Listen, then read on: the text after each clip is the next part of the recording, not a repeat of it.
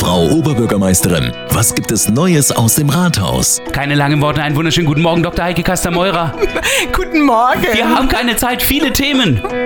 Ähm, Stadtratssitzung, Sparkassengebäude soll gekauft werden. Die Stadt kauft das Sparkassengebäude. Ja, gestern hatten wir ähm, Stadtratssitzung und ich muss sagen, ich bin sehr, sehr froh. Es ist ein einstimmiger Beschluss gefasst worden für den Ankauf des Gebäudes am Kornmarkt und ähm, also gegen den Abriss eines Gebäudes, dafür, dass die Verwaltung dann da an einem ganz zentralen Platz untergebracht wird.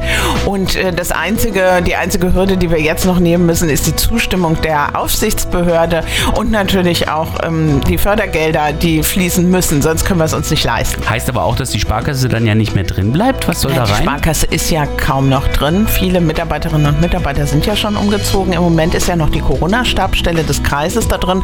Die wird natürlich auch irgendwann ähm, ausziehen, hoffentlich irgendwann, wenn sich das Thema erledigt hat.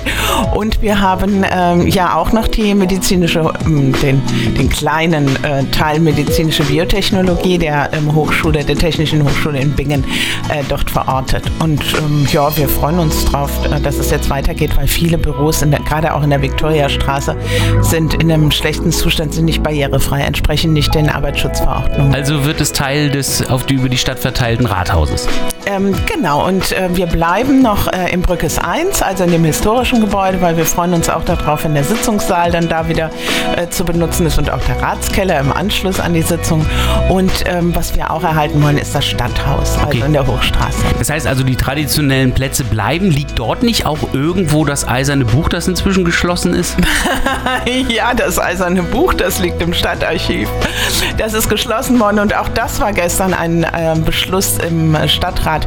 Das heißt also, wir haben, der Stadtrat hat ähm, äh, beschlossen, einen Entwurf von äh, der Künstlerin Julia Silbermann ähm, als Gästebuch jetzt verwirklichen zu lassen. Und ich bin froh, weil wir haben inzwischen schon eine lose Blattsammlung, weil wir Ui. haben ja schon seit einiger Zeit kein äh, Buch mehr und immer wenn ein besonderer Anlass ist, so ja auch Ricarda Funk, das wollen wir ja auch noch feiern hier in Bad Kreuznach, äh, da müssen wir halt ein einzelnes Blatt beschreiben. Hm.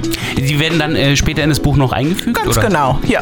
Ähm, das ist dann also künstlerisch gestaltet worden, aber dafür wird sie jetzt nicht den Kunst- und Kulturpreis gleich bekommen. Nein, das ist eine Auftragsarbeit gewesen und der Kunst- und Kulturpreis, der geht im Jahr 2019 und durch äh, die Pandemie mussten wir das natürlich jetzt erstmal nachholen an äh, Rinaldo Greco und den wollen wir auch heute Abend verleihen im, ähm, in unserem neuen Salon Puricelli. Und wir haben Gäste sogar noch äh, im Augenblick hier bei uns, unsere Partner.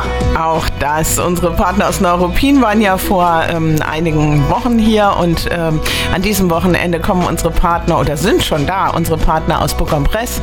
Und ich freue mich, dass auch die Partnerschaft jetzt wieder so langsam auflebt. Das war ja die ganze Zeit äh, nur virtuell möglich oder per Brieffreundschaft. Aber ähm, jetzt wollen wir uns treffen und gucken, wie geht es denn weiter in den nächsten Monaten. Und ähm, ja, auch das sind tolle Begegnungen an diesem Wochenende. Werden sich die Franzosen auch interessieren für das Handwerk und die Kreishandwerkerschaft oder nur wenn es um Michelin geht? Nein, also ich denke, da werden sich die ähm, französischen Gäste auch für interessieren. Ähm, da können wir auch froh sein, weil wir sehen jetzt spätestens äh, seit der Flutkatastrophe im Ahrtal, ähm, dass äh, beim Wiederaufbau Handwerker dringend gebraucht werden. Ähm, nur planen nützt halt nichts. Irgendjemand muss die Häuser auch bauen. Und insofern ähm, ist es schön, dass das Haus des Handwerks jetzt äh, offiziell eröffnet werden kann ähm, in, an diesem Wochenende in der Siemensstraße. Denn das Handwerk braucht dringend Fach, äh, Fachkräfte und es ist attraktiv für junge Menschen und es wird gar nicht, häufig gar nicht so in den Blick genommen. Na, dann will ich gar nicht mehr Zeit rauben und wünsche Ihnen ein erfolgreiches Wochenende, auch mit der Eröffnung und mit Ihren Gästen. Ja, danke gleichfalls. Neues aus dem Rathaus. Auch nächste Woche wieder. Immer freitags zwischen 8 und 9 auf 88.3 Antenne Bad Kreuznach.